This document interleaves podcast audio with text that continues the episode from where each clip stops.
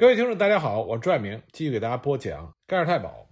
我们接着来讲南斯拉夫在二战期间的切特尼克运动。二战期间，除了米哈伊洛维奇在塞尔维亚所领导的切特尼克运动，在黑山和克罗地亚也存在着切特尼克运动。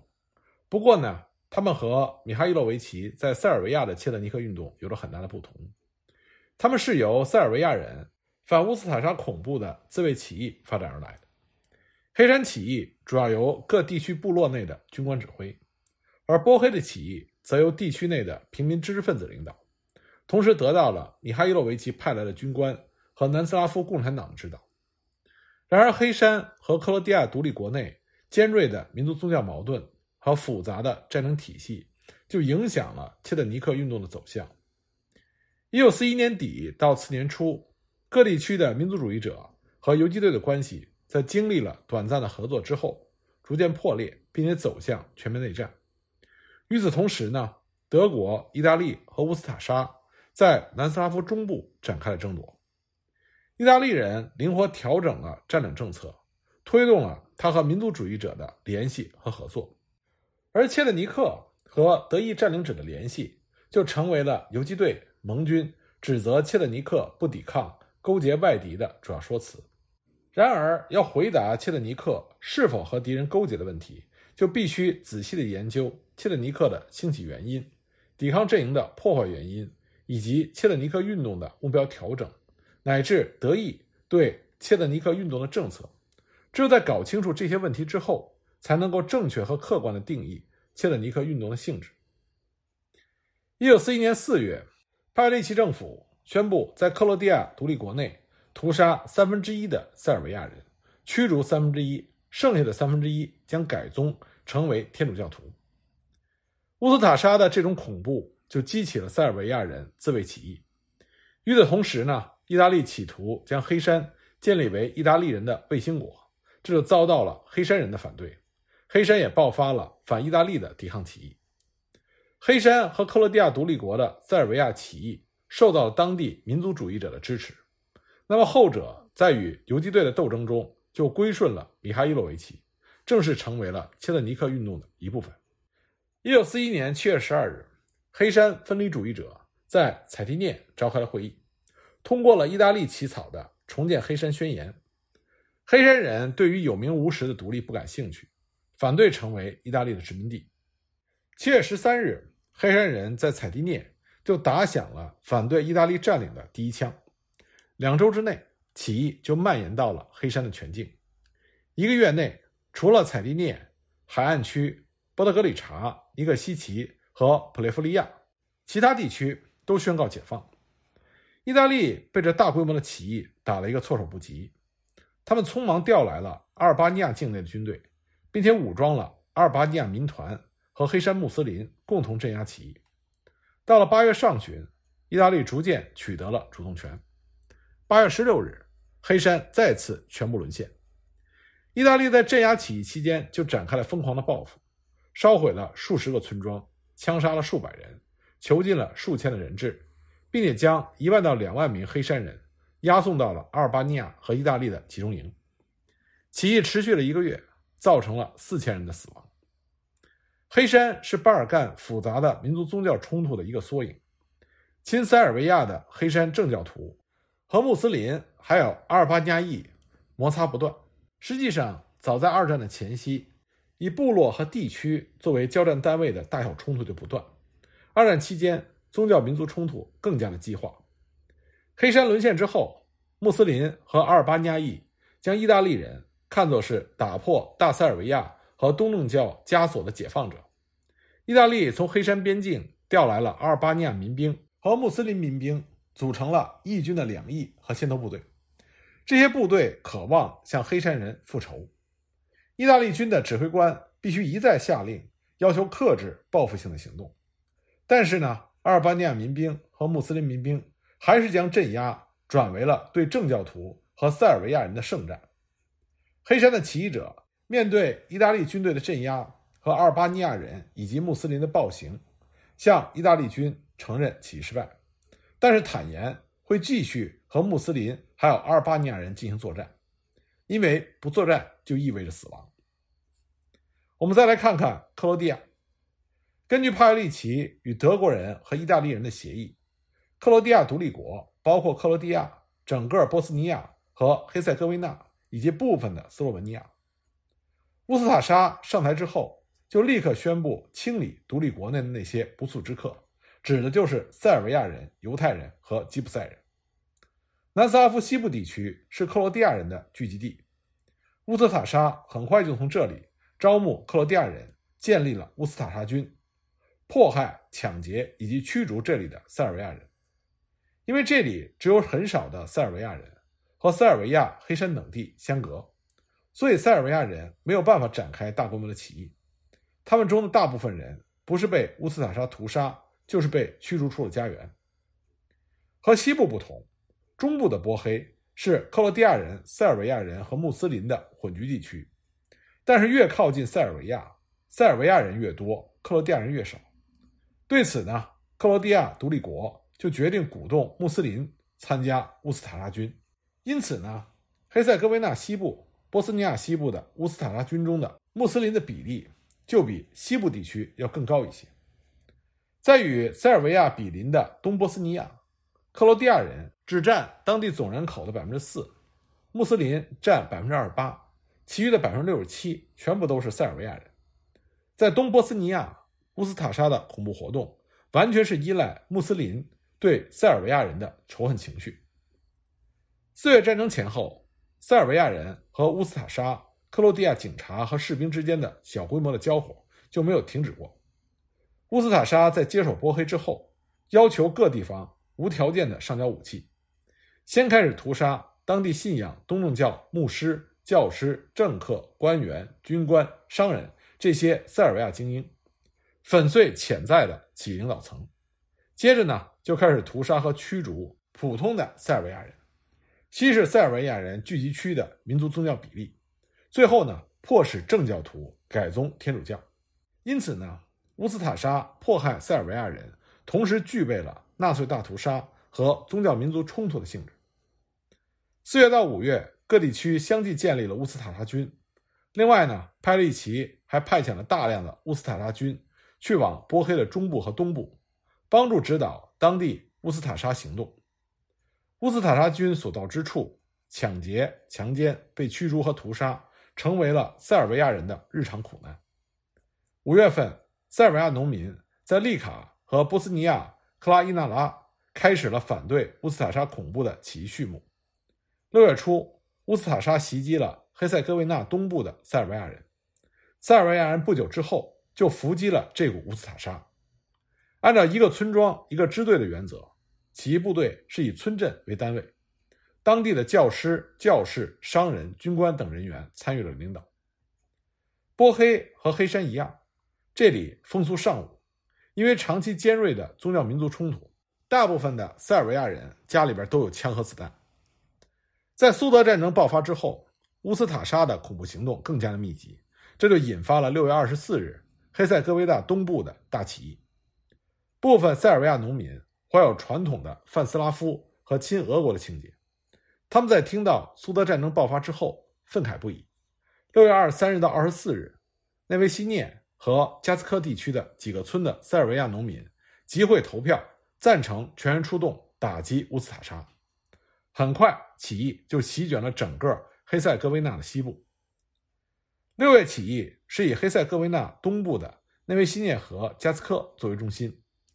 这里具有起义的良好条件。内维希涅和加斯科地区多山地丘陵，乌斯塔沙部队和轴心国部队都很难准确的控制这片地区。此外呢，塞尔维亚人。是这个地区的主体居民，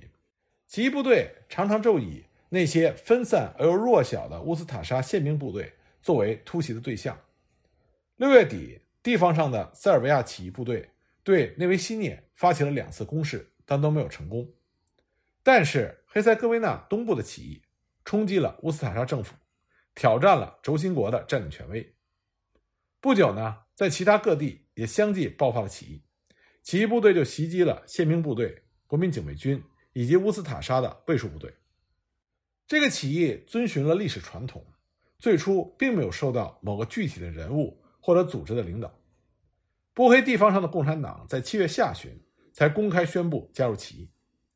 起义期间，黑塞哥维那东部的塞尔维亚人逃离他们的村庄，躲到附近的山林里组织部队。在塞尔维亚起义期间，不少切特尼克的老兵再次自称是切特尼克。过去，他们和土耳其人还有奥地利人作战，现在他们的敌人变成了穆斯林和乌斯塔沙。一九四一年的时候，几乎所有的塞尔维亚人武装部队都自称是切特尼克，但实际上和米哈伊洛维奇的切特尼克运动相比，这些切特尼克运动应该被称之为塞尔维亚民族主义者更准确一些。那么，反乌斯塔沙的行动持续到了一九四二年初，这就演变成为了反法西斯。宗教民族冲突以及复杂的内战，独立国内的塞尔维亚起义得到了塞尔维亚黑山地区的支持，大量的黑山人和塞尔维亚人组成志愿军，越过边境帮助当地的塞尔维亚起义者来打击乌斯塔沙和穆斯林。米哈伊洛维奇也向克罗地亚独立国派来了军官，组织当地的起义运动。黑山大起义的进展非常快，这主要归功于黑山人尚武的传统。几乎每户人家家里都有枪。从四月战争战场上回来的士兵，甚至把部队里的机枪也给带回来。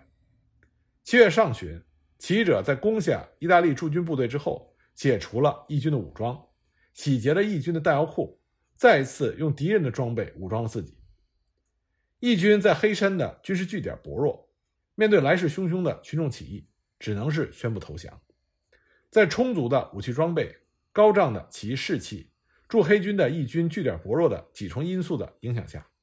黑山起义一路凯歌高唱，胜利不断。黑山起义从一开始就是黑山起义传统的再现。黑山保留了部落和氏族的传统，部队是以血缘和地缘作为纽带，成员相互之间是亲属、朋友或者同乡，这就使得起义者之间相互扶持，异常的团结。各起义部队都推选了其氏族部落内部。活跃的军官或者士官来领导军事行动，但是呢，这种地域性也使得起义成员只愿意在本地区内活动，只保护自己的村子和部落。当八月上旬，意大利及其部队反攻黑山的时候，这些部队就因为彼此独立不团结，则被敌军各个击破，这就使得意大利军逐渐恢复了对黑山大部分地区的占领。那么，克罗地亚独立国的起义活动。则有明显的不同。首先呢，独立国的起义活动是塞尔维亚人对乌斯塔沙恐怖的直接反应，从南斯拉夫的西部到东部发展的程度不一。五月份，黑塞哥维那首先爆发了反乌斯塔沙起义；六月底，东波斯尼亚的塞尔维亚人也纷纷拿起武器反击乌斯塔沙；七月底，南斯拉夫西部的塞尔维亚人在得到了其他地区的塞尔维亚人的支援情况下，也爆发了反乌斯塔拉的起义。直到八月份，起义才蔓延到了整个的南斯拉夫。在西部，因为塞尔维亚居民比较少，所以那里的起义在相当的一段时间里是反乌斯塔沙自卫性质的武装抵抗运动。但是中部和东部的正教徒在得到了黑山和塞尔维亚的支援之后，就扭转了局势，击退了乌斯塔沙军。长期尖锐的宗教民族冲突，再加上狂热的塞尔维亚沙文主义，这就使得参加起义的塞尔维亚农民。把战火延伸到了克罗地亚人和穆斯林的平民，自卫开始转变为对民族宗教敌人的进攻。这些塞尔维亚人就开始抢劫穆斯林，在穆斯林的村庄里纵火。而另外一个克罗地亚独立国塞尔维亚起义的特色呢，就是在此之前我们已经讲到了，乌斯塔沙在这些地区首先处决了当地杰出的塞尔维亚知识分子、政客、商人和军官，然后才开始了大屠杀。因此呢。塞尔维亚起义者在失去了大量的塞尔维亚人精英之后，留下的大部分人都是资质平平、眼光局限的知识分子和普通的平民。他们对于本地区之外的事物漠不关心，对于驱逐乌斯塔沙之后的下一步行动感觉到非常的茫然。再加上这些塞尔维亚人的武装是以村庄、氏族和部落作为基础建立起来的，缺乏组织纪律性，机动性差，很多黑塞哥维那和波斯尼亚的部队。在乌斯塔沙的威胁被解除之后，随意的就退出了部队，甚至拒绝服从指挥官的命令。因此呢，克罗地亚独立国内的塞尔维亚起义就变得非常混乱，缺乏持久性和稳定性。我们再来看看黑山和克罗地亚独立国它具体的切特尼克的发展状况。七月份黑山大起义爆发之后，黑山人就拥戴了那些战前就是军官或者是本地区内的预备军官或者是士官来领导他们。主要的军事领袖包括博拉斯达尼西奇上校、乔尔杰拉西奇少校和帕夫莱久利西奇上尉，他们就成为了各部落内的军事领袖。领导各地区部队的起义。斯坦尼西奇和久里西奇都是出生于黑山当地的名门望族，他们的祖上都是抗击奥斯曼土耳其人的民族英雄，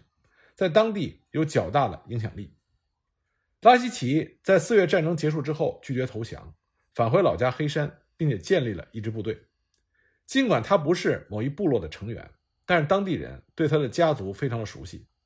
因此呢。斯坦尼西奇和久里西奇以自己的家族部落为基础，建立了部落武装；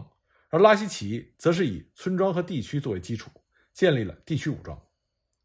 七月大起义期间，斯坦尼西奇率领着部落部队进攻达尼洛夫戈勒，拉希奇则成为了安德里亚威查地区的军事领导，而被誉为天生的领袖、最好的作战指挥官的久里西奇则领导去进攻贝拉纳的意大利军队。七月下旬，黑山穆斯林在意大利人的怂恿下建立了军队，向着塞尔维亚民族主义者控制的据点发起了进攻。八月份，来自阿尔巴尼亚的穆斯林和被乌斯塔沙武装的桑扎克穆斯林也正在涌入黑山，听从意大利指挥官的调遣，镇压黑山起义。而这个时候呢，黑山人的起义激情逐渐的褪去，人们开始担心意大利人的报复。面对着本地桑扎克和阿尔巴尼亚穆斯林的威胁，他们怀疑是否能够真正的战胜意大利军队。与此同时呢，民族主义者认为，相较于意大利人，穆斯林的威胁是第一位的。久里希奇要求尽快的打击穆斯林，他建议在这些土耳其人杀死我们之前，先把他们杀光。乌斯塔沙政府和德军武装穆斯林屠杀塞尔维亚人的消息传到黑山之后。也激化了当地的固有矛盾，民族主义者对穆斯林和对阿尔巴尼亚人的敌视，超过了对占领政府的憎恶。八月下旬，意大利军队再次占领了整个黑山，久里希奇和拉希奇等军官拒绝投降，率领着部落部队退到了山上。面对当时复杂的矛盾，这些军官们把策略调整为不主动进攻意大利军队，避免报复，封锁道路，阻止义军上山。保护山上的村庄，打击穆斯林盗贼，对共产党保持中立态度，同时再次组织部队。拉希奇等人的努力得到了附近的村民的认可，人们服从这些军官们的指令。秋末，黑山民族主义者从 BBC 的广播中得知，南斯拉夫流亡政府已经承认了米哈伊洛维奇的南斯拉夫抵抗运动领袖的地位。英国也宣布支持米哈伊洛维奇的切特尼克运动。那么，这些黑山民族主义者就认为可以从米哈伊洛维奇那里得到指导和指示。十二月下旬，久里希奇就去了拉夫纳山，他带回了米哈伊洛维奇对久里希奇和拉希奇的正式任命。根据米哈伊洛维奇的任命，久里希奇负责利姆河周围的部队，拉希奇负责其余的黑山地区。黑山北部的民族主义武装宣布服从米哈伊洛维奇的领导。是切特尼克运动的一部分。这样呢，在一九四二年初，黑山的民族主义武装就出现了联合的趋势。二月初，久里希奇统一了黑山北部的切特尼克，并且击溃了切断黑山北部和中部联系的共产党武装，与中部的斯坦尼西奇部队就打击黑山共产党取得了一致意见。与此同时呢，斯坦尼西奇统一了黑山中部的民族主义武装，前黑山省长。久哈诺维奇将军被推举为中部民族主义武装运动的指挥官。四月份，久里希奇和斯坦尼西奇会面。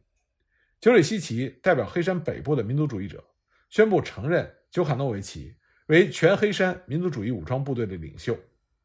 而久卡诺维奇也代表中部宣布承认米哈伊洛维奇的全南斯拉夫抵抗领袖的地位。拉希奇作为黑山切特尼克最高指挥部的总参谋。至此呢，黑山民族主义武装进行了统一，黑山切勒尼克正式建立。